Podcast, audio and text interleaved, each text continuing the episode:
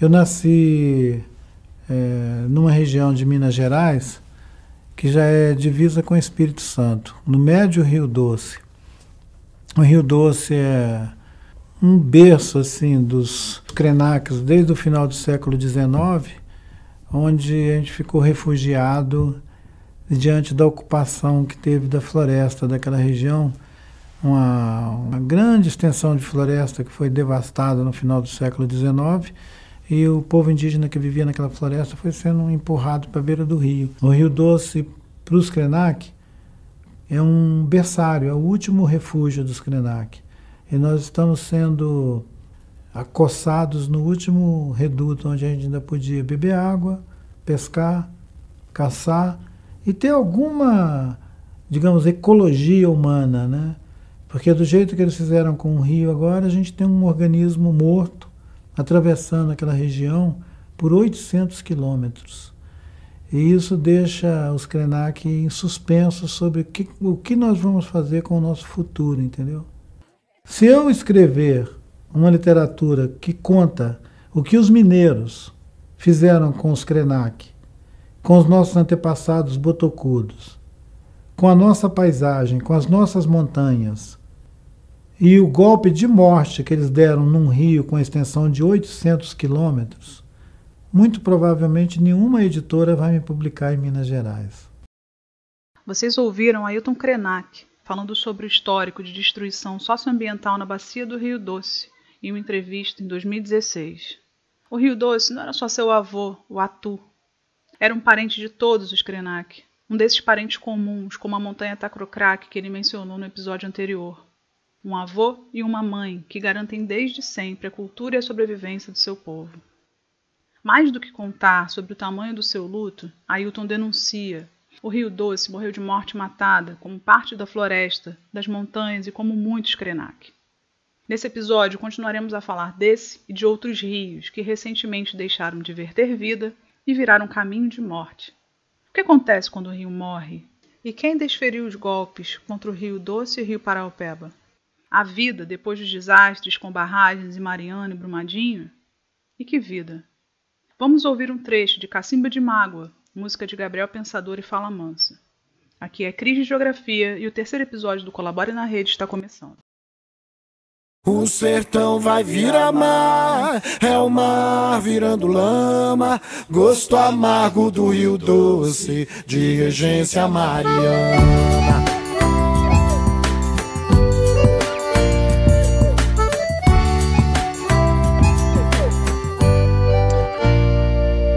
Mariana, Marina, Maria, Márcia, Mercedes, Marília. Quantas famílias com sede, quantas panelas vazias, quantos pescadores sem redes e sem canoas.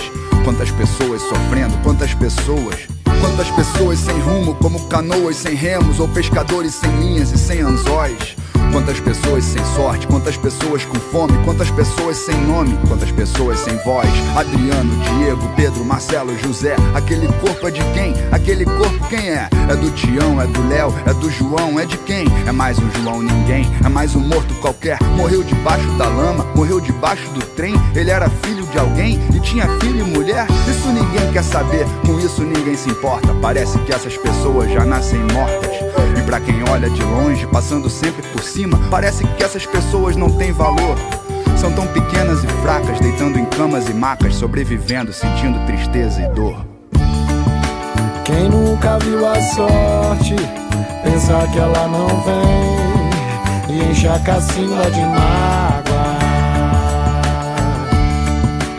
Hoje me abraça forte, corta esse mal, planto bem, transforma a lágrima em água.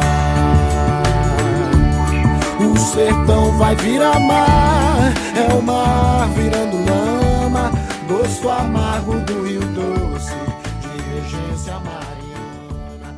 E hoje, para falarmos um pouquinho desse gosto amargo que tem tomado nossos rios, estão aqui eu, Clarissa, de Ciências Sociais e Sociologia, Olá pessoal, aqui é a Milena de música. Oi, gente, aqui é a Carolina de Geografia. Olá, aqui é a Roberta de História. Olá, pessoal. Aqui é o Afonso de Música. Olá, aqui é Estela de Geografia e hoje nós vamos falar sobre dois grandes desastres causados pelo rompimento de barragens: a do Fundão em 2015, no município de Mariana, e o da mina do Córrego do Feijão, no município de Brumadinho, que aconteceu no início de 2019, sendo os dois no estado de Minas Gerais. Esses desastres resultaram na morte do Rio Doce, apresentado no nosso último episódio, e de mais de 200 pessoas, além de causar uma enorme contaminação do rio Paraupeba. Esses rompimentos ocorreram em decorrência de problemas ligados à atividade mineradora na região. Importante dar algumas informações para todos acompanharem a nossa conversa. Nós vamos falar muito aqui sobre o termo barragens. E é bom a gente esclarecer que as barragens que se romperam são de rejeito. Elas não são como as comuns, em que o rio é represado para armazenar água. Nesse caso, as represas guardam o material que sobra do processo de extração dos minérios, que tem uma forma lamacenta. Por isso que os rejeitos muitas vezes são chamados de lama. E quando essas barragens se rompem, metais pesados, tóxicos, atingem a superfície, contaminando a região afetada. Por esse motivo, a preocupação com a segurança é muito importante. Também não podemos deixar de falar sobre a Vale do Rio Doce, ou simplesmente a Vale.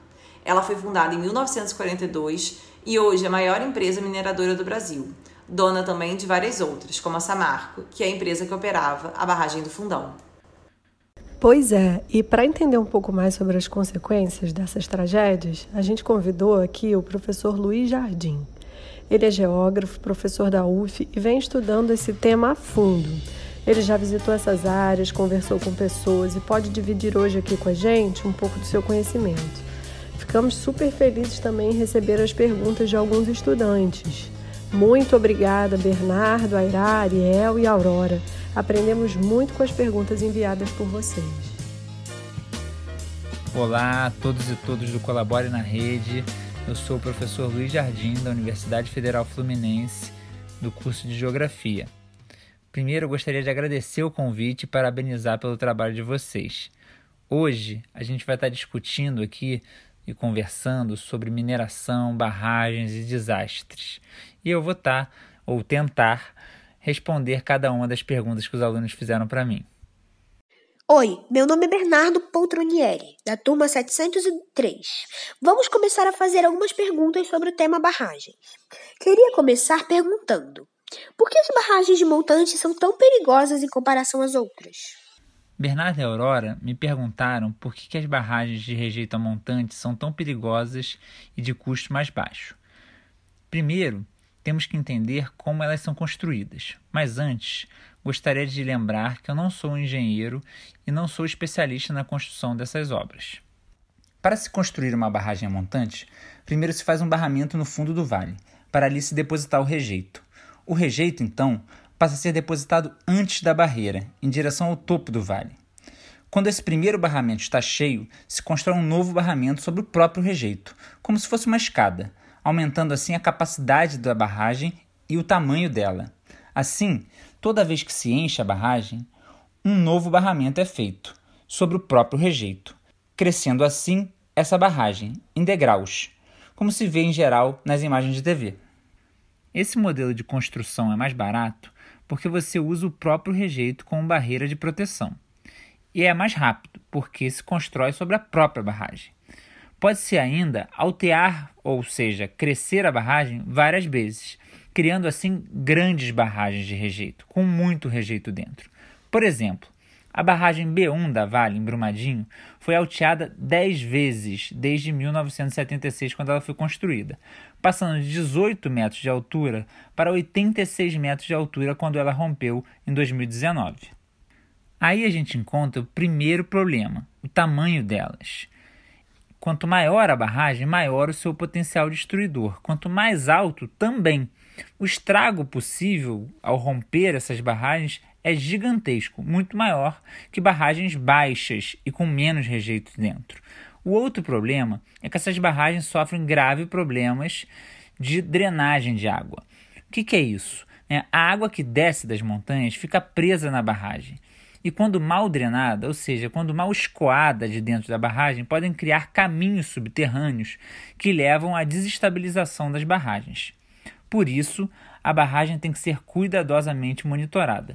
Quando não monitorada, a barragem trinca e vem a cair, como aconteceu com as barragens que a gente viu já, seja de Fundão, seja em Brumadinho. Então, Luiz, o Ariel é nosso aluno da turma 902 e ele nos enviou uma pergunta sobre esse assunto. Ele queria saber por que essas barragens são construídas tão perto das cidades, mesmo sabendo sobre o, o risco de rompimentos e grandes danos a essas cidades e seus habitantes. Ariel, você tem razão. Incompreensível como essas barragens até hoje são construídas tão perto das cidades. Mas elas assim são construídas porque o zoneamento urbano das cidades, ou seja, a lei que permite o que pode ou não pode construir na cidade, permite que as barragens sejam construídas perto das pessoas. Algumas dessas barragens são antigas até, e as cidades cresceram para perto delas. Mas o que explica essa relação entre as barragens e as cidades é que muitas dessas cidades foram construídas para atender a mineração, Muitas das pessoas que vivem nessas cidades trabalham na mineração ou essas cidades são movidas pelo trabalho da mineração, pela economia que a mineração gera. Essas cidades sofrem diariamente com diversos impactos da mineração, que não são só as barragens. Luiz, fiquei pensando em quem são geralmente os grupos sociais atingidos pela mineração. Na sociologia e em outras ciências sociais, a gente usa a noção de injustiça ambiental para compreender como os impactos ambientais da mineração, mas também de outras atividades, como construção de hidrelétricas ou despejo de lixo, recaem de forma mais frequente e com mais intensidade sobre populações de áreas empobrecidas, nas cidades e nos campos. Mas as injustiças ambientais e a negação dos direitos humanos não têm apenas classe social, elas têm cor e origem étnica. Vocês sabiam que a maior parte dos atingidos por essas atividades econômicas são indígenas e negros? Então, quando vocês escutarem falar de racismo ambiental, vão entender que é um conceito para deixar bem marcado que as consequências da degradação ambiental são sentidas de forma mais profunda pela população mais vulnerável e que já sofrem com a discriminação de origem e de cor. Agora, gostaríamos de saber um pouco mais sobre que doenças a atividade de mineração traz para uma comunidade e o que faz a lama ser tão destruidora ao meio ambiente. Bernardo, a gente poderia fazer um programa inteiro aqui sobre as doenças que a mineração pode causar nas comunidades. Mas eu vou falar algumas delas aqui. Primeiro, alguns movimentos e sindicatos dizem que a mineração é a atividade que mais mata e mutila trabalhador que, que significa isso? Né? Tem muito acidente de trabalho, tem muita gente que morre nas minas. Esse é um primeiro ponto grave da mineração. As outras, nas comunidades, os impactos são diversos. Tem problemas respiratórios, problemas de, de, barulho, problemas de mudança do costume de vida. Então, as doenças geradas, psicológicas, doenças de contaminação da água, são muitos os danos que a mineração pode causar nas comunidades. A lama ou melhor, o rejeito que sai rompido das barragens provoca uma série de destruições ambientais. Primeiro, ela soterra as áreas próximas aos rios, ela acaba com os cursos d'água e ela joga no ambiente uma série de metais pesados que podem provocar doenças não só em animais, mas também na população ao longo de muitos e muitos anos. Então, Luiz e Bernardo, sobre as doenças, me lembrei de uma história curiosa de um cirurgião português chamado Luiz Gomes Ferreira, que viveu na região das Minas no século XVIII. Ele andava pelo território mineiro atendendo pessoas doentes de diferentes condições sociais. E quando retornou a Portugal, escreveu um tratado de cirurgia e medicina prática. Ele queria, com esse livro, divulgar receitas das doenças típicas das Minas Gerais e que ele servisse como uma espécie de guia para os moradores diante da falta de médicos na colônia. O interessante é que essas receitas combinavam a tradição médica ocidental com os saberes populares de cura dos sertanistas, que por sua vez haviam aprendido com os índios e os africanos. Então, as doenças elas faziam parte do cotidiano da sociedade mineradora daquela época atingiam principalmente os africanos e afrodescendentes que, como escravizados, trabalhavam em condições duras e perigosas na tarefa da mineração. Por exemplo, eles ficavam um longo tempo com as pernas na água fria para conseguir extrair o ouro nos leitos dos rios, ou então expostos à poeira e umidade quando atuavam nas escuras galerias subterrâneas. Dessa forma, as doenças mais comuns eram as pulmonares, que causavam muitas mortes, ao lado das gástricas, das verminoses e de uma distrofia óssea conhecida como camba ou cangare, que dificultava o movimento dos pés, braços e mãos. Além disso, com frequência aconteciam também desmoronamentos durante a exploração do ouro nas galerias ou túneis nos morros, que provocavam lesões ou mesmo a morte dos escravizados. Nossa, Roberta, que interessante. A gente pode ver que não é de hoje que a mineração causa problemas né, para os trabalhadores. É, a gente tem mais uma pergunta do Ariel aqui. Ele está interessado em saber qual é o destino desses rejeitos. Considerando que as barragens e os rejeitos e os desastres podem provocar mortes, danos ambientais, contaminação dos rios, destruição das matas, o Ariel me perguntou por que não enterrar esse rejeito? É, Ariel, é uma boa pergunta, mas a pergunta que nos fica na cabeça é onde enterrar esses rejeitos. Vai ser sempre um problema onde enterrar ele, porque ele vai produzir contaminações nos lugares onde eles forem enterrados. Algumas mineradoras falam em enterrar os rejeitos na próprio local de extração do minério, mas isso só pode ser feito quando a mina se esgotar. Então, antes disso, esse rejeito tem que ser depositado em algum lugar. Atualmente, vem sendo colocado nas barragens mesmo, que é um grande perigo. Mas colocar esse rejeito em qualquer outro lugar também vai gerar problemas. O rejeito por si só é um problemão que a gente tem. Nossa, é mesmo. De fato, os rejeitos são um grande problema. Mas vamos falar um pouquinho sobre a Vale? A gente tem aqui uma pergunta do Ariel. Ele nos diz que, ao pesquisar informações sobre o preço das ações da Vale antes e depois dos rompimentos da barra das barragens de Mariana e Brumadinho, ele percebeu que essas ações triplicaram de valor em apenas três anos após os desastres e todos os danos humanos e ambientais. E além disso, que a Vale já recuperou o valor que ela tinha antes de Brumadinho. E aí ele nos pergunta como isso é possível, já que a Vale, ao contrário, deveria ter sido desacreditada e boicotada no mundo inteiro diante dos desastres. É, Ariel, essa é uma pergunta que eu sempre me faço também. Como pode uma empresa como a Vale, que já provocou tanto desastre, tanta morte, continua tendo suas ações valorizadas? O que, que a gente pode aprender com isso? É que o mercado financeiro não está muito preocupado com quantas pessoas morrem, como a empresa reage, se a empresa é boa ou má no sentido da gestão das suas barragens e do cuidado com as pessoas. Muito pelo contrário, na verdade.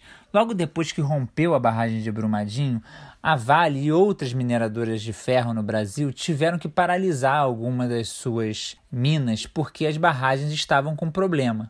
Bem, o que aconteceu? A Vale, como é uma grande vendedora de minério de ferro internacional e teve que paralisar algumas das suas minas, provocou uma crescente no preço do ferro, porque ia ter menos ferro vendido.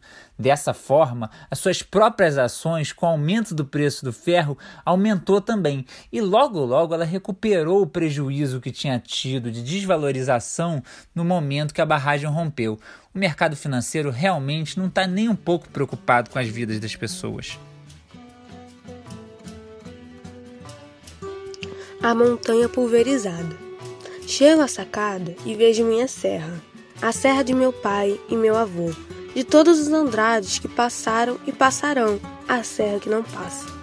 Era coisa de índios e a tomamos, para enfeitar e presidir a vida, neste vale soturno onde a riqueza maior é a sua vista contemplá-la. De longe nos revela o perfil grave, a cada volta de caminho aponta, uma forma de ser em ferro eterna e sopra eternidade na fluência. Esta manhã acordo e não a encontro, britada em bilhões de lascas, deslizando em correia transportadora, entupindo 150 vagões, no trem monstro de cinco locomotivas.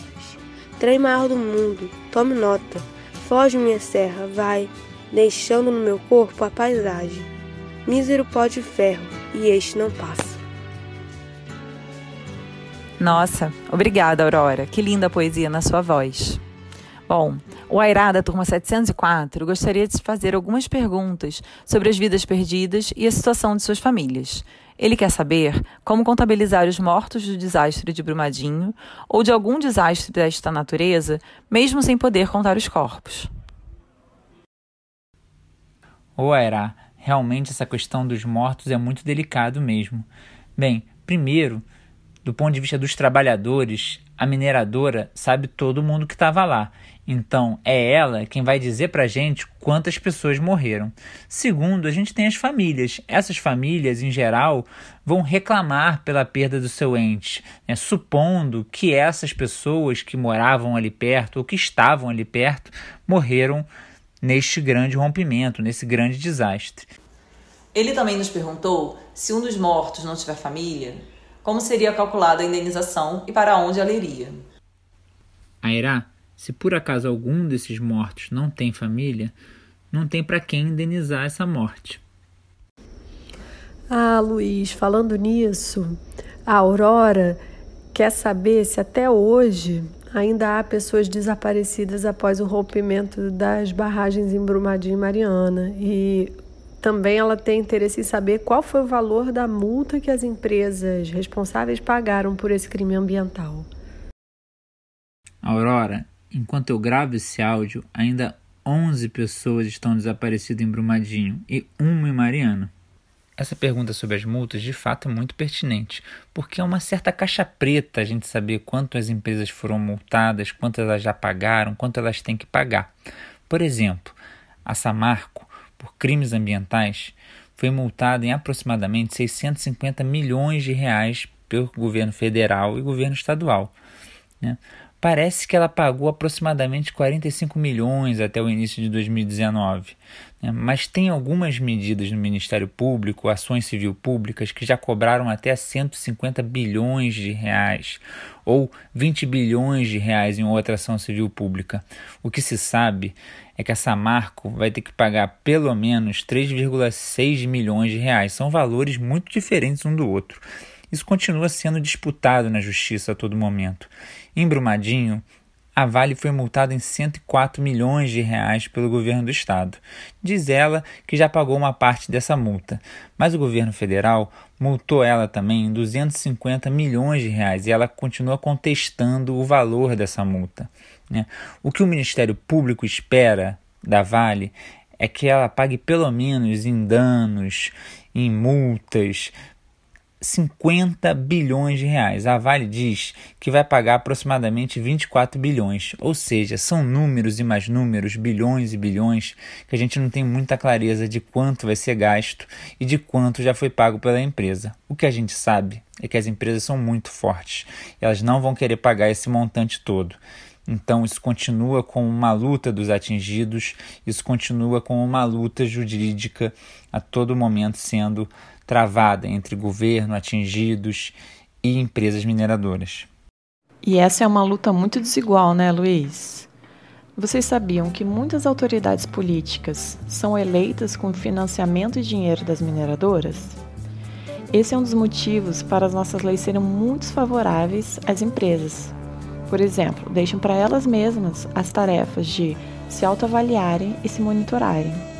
Existe aí uma grande diferença de poder entre empresas mineradoras e comunidades atingidas.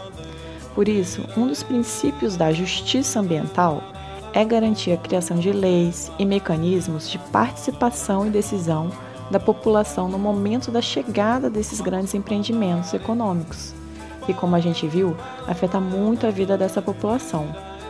Mas também que eles sejam ouvidos e contribuam nos acordos de indenização, o que não tem acontecido no nosso país. Mais do que proteção ao meio ambiente, a justiça ambiental é uma perspectiva que entende as dimensões social, política e ambiental andam juntas. Elas estão entrelaçadas na vida em sociedade. Tem uma outra coisa que a gente queria saber. Qual é o jeito certo da gente se referir ao que aconteceu? Há quem diga que o rompimento das barragens é uma tragédia, ou um desastre tecnológico, ou também um crime socioambiental.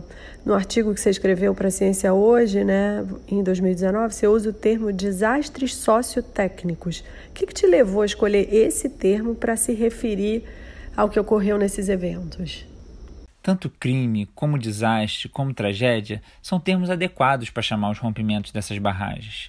Porque, primeiro, o que as empresas provocaram foram crimes. Elas mataram a floresta, contaminaram as águas, tiveram mortes ocorridas a partir disso, perdas econômicas e sociais. Então foram crimes que ocorreram ali, né? Estão sendo julgados pela justiça e eles têm que ser pagos.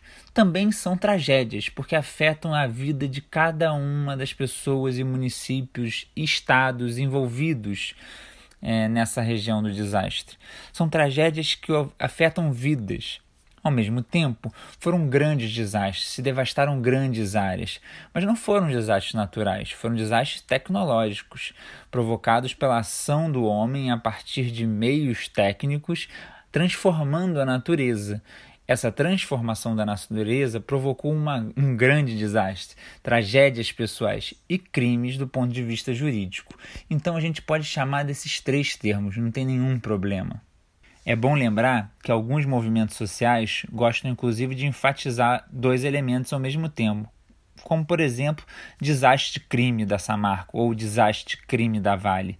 Bem, podemos chamar como preferirmos, mas cada um desses elementos refere-se a uma feição dessa tragédia, desastre crime. Mas o que, que, o governo deve fazer para evitar essas catástrofes? E o que, que os governos, mas também a sociedade, poderia fazer para evitar essas catástrofes? Primeiro, a gente tem que se perguntar: a gente precisa extrair tanto minério assim? A gente precisa gerar tanto rejeito assim? E como colocar esses rejeitos? A gente precisa de fato fiscalizar essas barragens. A gente precisa de fato fiscalizar as empresas, porque o que a gente sabe é o que está regendo a transformação da natureza, o que está aprofundando a mineração. E esses desastres não são as necessidades de nós, indivíduos, e sim a necessidade de grupos corporativos, como as grandes empresas mineradoras, que querem lucrar cada vez mais. Então a extração da mineração não está ligada às nossas necessidades físicas e materiais diretamente. Elas estão ligadas diretamente ao desejo por mais lucros dessas empresas. E uma última pergunta. A gente diz que o Rio Doce morreu, mas alguma coisa nasceu a partir daí? O que a gente sabe é que o Rio Doce não voltará a ser o mesmo. Tem ali milhões e milhões de toneladas no fundo do rio que não vão ser retiradas pelas empresas. Mas bem, a natureza consegue se retransformar, se reinventar. Isso não vai fazer o Rio Doce voltar ao que era antes, mas vai fazer ter um novo Rio Doce, que quem sabe, depois de algumas décadas, a gente vai conseguir ter segurança e de consumir os peixes e vão nascer coisas dali. Mas isso é uma grande incerteza. Ele não morreu totalmente. Ele pode se reviver não pelas ações das empresas, e sim pela própria natureza. Nossa, que pergunta difícil mesmo, hein? Fiquei aqui pensando na perspectiva da sociologia. O que nasceu com esses desastres? Porque se as redes de pescadores perderam sentido em rios sem peixes, outras redes se fortaleceram a partir desses desastres. As redes de pessoas, das comunidades atingidas e movimentos sociais, que têm se articulado para pensar e exigir outro modelo de mineração que respeite os usos do território e de geração de renda que já existe nessas regiões, que os recursos naturais revertam para o desenvolvimento das comunidades, ao invés de colocá-las em risco. O que está em disputa nos conflitos socioambientais é justamente as diferentes concepções e valores sobre como deve ser nossa relação com a natureza. E o que deve ser entendido como desenvolvimento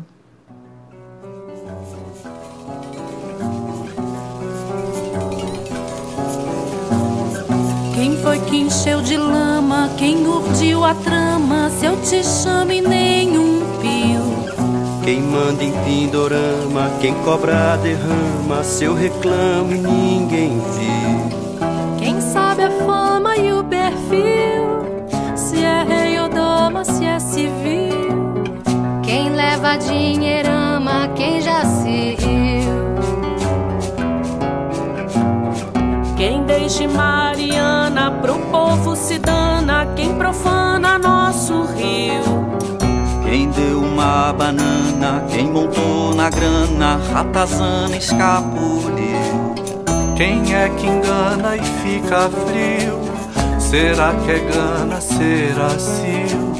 Se tem medo de cana, ele é ótimo.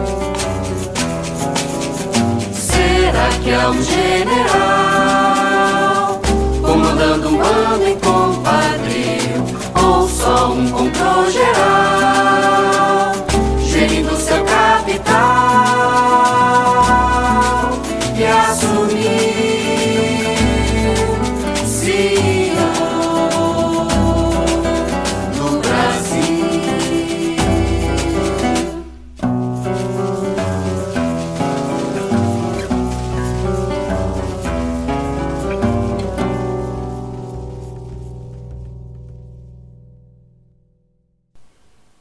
Essa canção que a gente acabou de ouvir foi composta pela Milena Tiburcio, professora de música do colégio. Milena, conta pra gente a história dessa música. Então, a canção Derrama, ela foi composta logo após o desastre de Brumadinho. E o processo de composição dela foi muito atípico, porque assim, na verdade eu fiz a melodia e muito incomodada com tudo que tinha acabado de acontecer, mas também sem entender muito bem tudo isso. Aí foi engraçado porque eu coloquei no Instagram um trechinho e fiz uma brincadeira perguntando se tinha algum letrista que gostaria de fazer a letra da canção, mas que não fosse demorar um ano. É, porque eu tinha muita urgência que ela nascesse logo, né? Aí o Renato Frazão, que ainda não era meu parceiro, mas a gente já queria fazer alguma coisa juntos, respondeu logo. E aí, assim, como era a nossa primeira música, eu tava muito incomodada com tudo aquilo, mas daquele jeito que eu que a gente quando tá assim muito mexido, não quer muito falar no assunto, sabe? Enfim, eu não dei nenhuma orientação para ele sobre o que, que me motivou para fazer a melodia, mas o Renato ele fez a letra muito rápido e, e trouxe então as palavras necessárias para a minha música, né? E ele fez a letra sobre tudo que, que eu queria falar. Foi, uma, foi muita sintonia, assim, foi impressionante.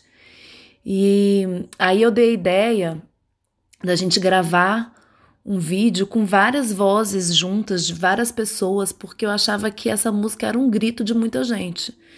E a gente chamou então alguns cantores da cena musical contemporânea carioca e fizemos um clipe que rodou bastante pelo Brasil. E participaram, então, além de mim, do Renato, a Ilessi, o Frederico Demarca, Luísa Lacerda, Luísa Borges, o Pedro Ivo e a Cláudia Castelo Branco. E a gente ainda teve o Rogério Caetano e o Marcelinho Moreira acompanhando a gente. E era isso, assim, a gente queria saber o que está por detrás de tudo isso e colocar no mundo a nossa indignação. Que lindo trabalho, Milena. Muito legal expressar todas essas perguntas através da arte. E que questionamentos importantes vocês fizeram. Mas o tema da mineração também foi abordado na literatura, especialmente pelo Carlos Drummond de Andrade, um dos grandes poetas brasileiros. Ele é mineiro, natural de Itabira, um município que fica no chamado Vale do Aço. Eu acabei de ler um livro do José Miguel Wisnik, Maquinação do Mundo, Drummond e a Mineração, onde ele mostra como esse trauma da mineração está presente na vida e na obra do Carlos Drummond de Andrade. De fato, essa maquinaria né, de dispositivos de dominação capitalista e exploração intensiva né, do planeta acabou com a memória afetiva do Drummond, porque destruiu o Pico do Cauê, que era a referência cultural que ele tinha durante a sua infância, bem como também a Igreja Nossa Senhora do Rosário, onde o sino marcava as horas, ou seja, era a referência temporal da cidade. Portanto, a mineração destruiu, por um lado, o espaço e o tempo da infância do Drummond. Todo o poder destruidor da mineração e o trauma causado, a gente pode ver no, no poema A Montanha Pulverizada, declamado pela nossa aluna Aurora, da turma 705. Esse poema é de 1973, mas o destino mineral da cidade de Itabira já tinha sido enunciado por Drummond no poemeto Itabira de 1926, que diz assim: Cada um de nós tem seu pedaço no pico do Cauê. Na cidade toda de ferro, as ferraduras batem como sinos. Os meninos seguem para a escola. Os homens olham para o chão. Os ingleses compram a mina. Só na porta da venda, Tutu Caramujo cisma na derrota incomparável. Segundo Wisnik, todas as forças que entrarão em jogo nesse trama local já aparecem aqui, sobretudo Itabira como alvo do interesse econômico internacional. Contudo, somente em 1942, com a fundação da Companhia do Vale do Rio Doce, é que essa exploração predatória vai se consumar no Pico do Cauê. Já em 1948, Drummond, ao viajar de táxi aéreo para Itabira, tem uma visão ampla do impacto da mineração na paisagem de Minas Gerais. E segundo Vinick, é essa motivação histórica que o leva a escrever o poema Máquina do Mundo, que é uma alegoria da vitória da técnica e do funcionamento né, do mundo, dessa essência predatória. A partir daí, Drummond vai se transformar num crítico implacável da mineração e da Companhia Vale do Rio Doce. Vai escrever artigos no jornal Correio da Manhã, contos e mais poemas como esse, O Maior Trem do Mundo, que vai ser agora declamado pela aluna Aurora, do sétimo ano. O maior trem do mundo. O maior trem do mundo leva minha terra para a Alemanha, leva minha terra para o Canadá, leva minha terra para o Japão. O maior trem do mundo, puxado por cinco locomotivas a óleo diesel, engatadas, geminadas, desembestadas, leva meu tempo, minha infância, minha vida, triturada em 163 vagões de minério e destruição. O maior trem do mundo transporta a coisa mínima do mundo, meu coração itabirano.